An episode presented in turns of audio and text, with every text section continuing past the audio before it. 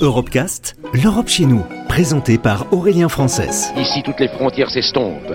Ici, tous les pays épris de justice et de liberté deviennent un seul et même pays, le pays des hommes. Sur Euradio. Amiens est la première ville française à recevoir le titre de capitale européenne de la jeunesse et la première à avoir été élue à l'unanimité du jury. La raison, une municipalité téméraire et une population très jeune, près de la moitié des habitants de la communauté de communes à moins de 30 ans. La métropole a lancé à l'occasion de ce titre la mission Amiens for Youth avec quatre objectifs majeurs l'emploi, la citoyenneté, l'inclusion des jeunes exclus et l'appartenance européenne. Cela passe par de nombreux événements qui ont dû être annulés.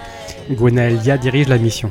La situation de crise sanitaire que nous avons tous vécue a impacté euh, de manière importante notre programmation puisque euh, nous avions une programmation euh, assez forte, intensive.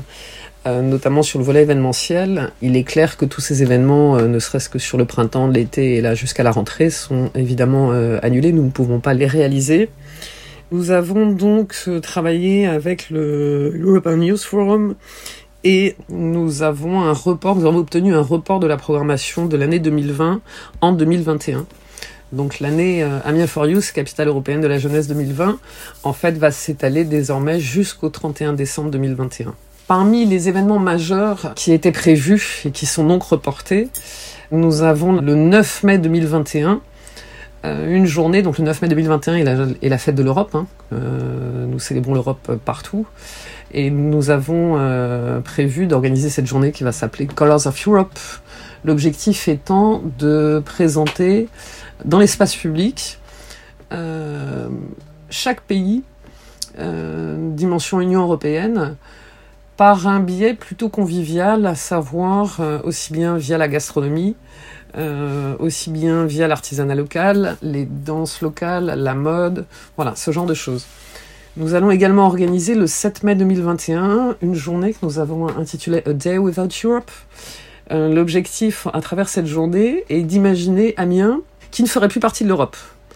Alors on souhaite montrer euh, de manière décalée, de manière humoristique, ce qu'il se passerait si l'Europe n'était pas là, parce que bien souvent, euh, les citoyens n'ont absolument pas connaissance de l'importance de l'Europe sur notamment des réalisations qui sont effectués euh, au sein de la ville dans laquelle ils vivent. C'est-à-dire qu'il y a énormément de fonds européens qui permettent euh, la construction d'équipements, que ce soit sportifs, culturels ou autres. Et nous souhaitons justement mettre euh, en valeur toute cette importance pour générer une prise de conscience. Nous allons à travers cette journée, par exemple, imaginer et mettre en place des postes frontières, bien sûr qui seront fictifs, ainsi, les gens vont devoir euh, présenter leur pièce d'identité. Euh, voilà, donc ça, c'est vraiment une journée assez décalée, euh, assez drôle. Et c'est vrai qu'elle était prévue cette année en 2020, elle est reportée en 2021.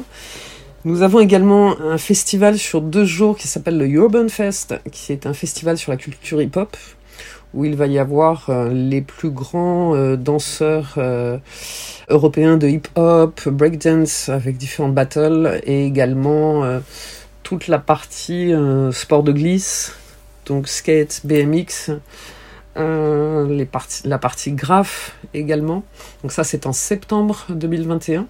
Concernant la fin de l'année 2020, nous sommes aujourd'hui encore euh, dans l'expectative sur certains événements. Je pense notamment aux Assises européennes de la jeunesse qui sont prévues initialement en novembre 2020 Aujourd'hui, il est assez difficile, pour ne pas dire quasiment impossible, de pouvoir maintenir ces assises dès lors que les différents intervenants européens et participants ne peuvent s'engager aujourd'hui sur une présence ferme. Euh, voilà. Retrouvez l'intégralité des Europecast sur euradio.fr.